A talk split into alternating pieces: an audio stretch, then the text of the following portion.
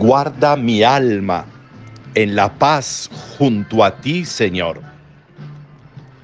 Esa súplica la hacemos en la celebración de hoy dos o tres veces en el Salmo, pidiéndole que nuestra alma esté en paz, que nuestro ser esté en paz, que nuestra vida camine por senderos de paz, que la paz haga parte de la cotidianidad de nuestra vida, aprendiendo, como nos ha repetido Jesús, aprendiendo que amarme a mí mismo es una respuesta al amor de Dios y es un presupuesto y es el anticipo y es el primer paso para poder amar a los demás.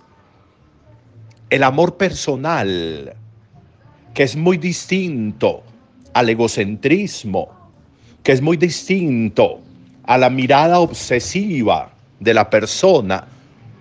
El amor personal, el amor propio, que es aquel que hace que yo busque lo mejor, lo mejor que pueda concederme paz y armonía, que yo maneje las iniciativas en la vida, que maneje las iniciativas para amar, las iniciativas para perdonar, las iniciativas para dar el primer paso en logros importantes, que yo no pierda esa iniciativa, que yo no termine haciendo las cosas por obligación, hemos dicho, sino que lo haga porque yo creo y entiendo lo que necesito y lo que necesita mi vida y mi alma, lo que requiere mi ser, el cuidado de mi ser, porque tengo claro para dónde voy.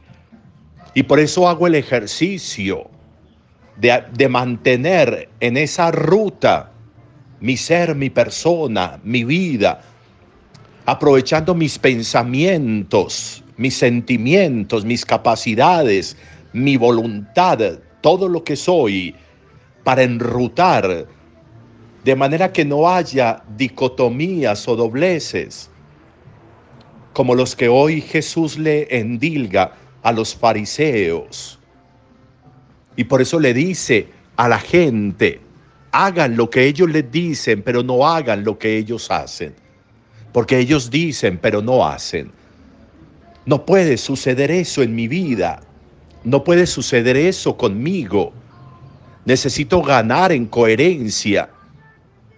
Y uno de los elementos esenciales, esta semana en la Eucaristía, vamos a estar escuchando en la oración colecta una súplica que le hacemos al Señor. Señor, que yo corra sin tropiezos por la vida para alcanzar tus promesas. Cuando los demás me ponen tropiezos es una cosa. Cuando la vida pone en mi camino tropiezos para, para probar mi resiedumbre, para probar mi capacidad, para probar mi crecimiento.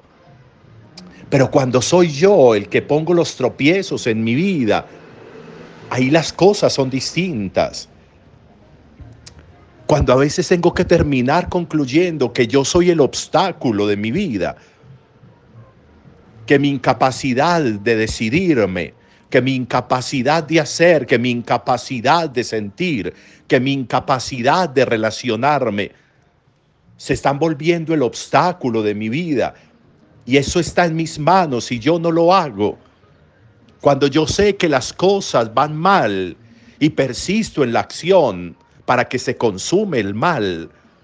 Cuando yo sé que las cosas no van a terminar bien y sigo ahí, en el mismo cuento.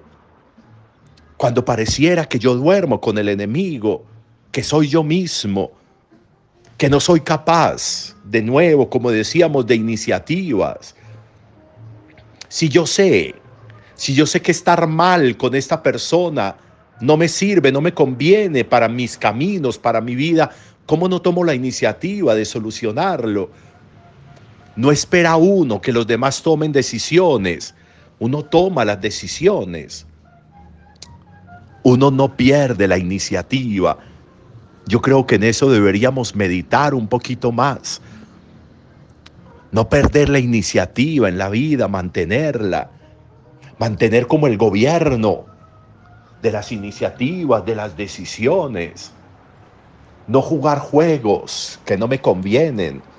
No jugar juegos de sentimientos, de emociones, de pasiones que me debilitan, que me destruyen, que se vuelven un obstáculo, que se vuelven un traspiés, que se me vuelven un tropiezo.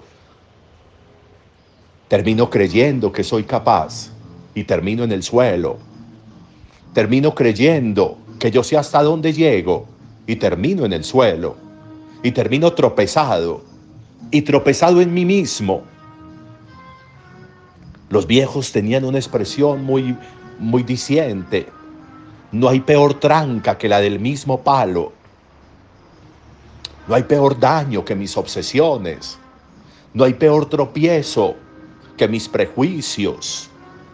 No hay peor traspiés, no hay peor caída que la que se produce por el ejercicio de la caída de mi propio cuerpo, por la iniciativa mía, como si yo, como si yo fuera como una enfermedad autoinmune. Esas enfermedades autoinmunes que son las que atacan al mismo cuerpo.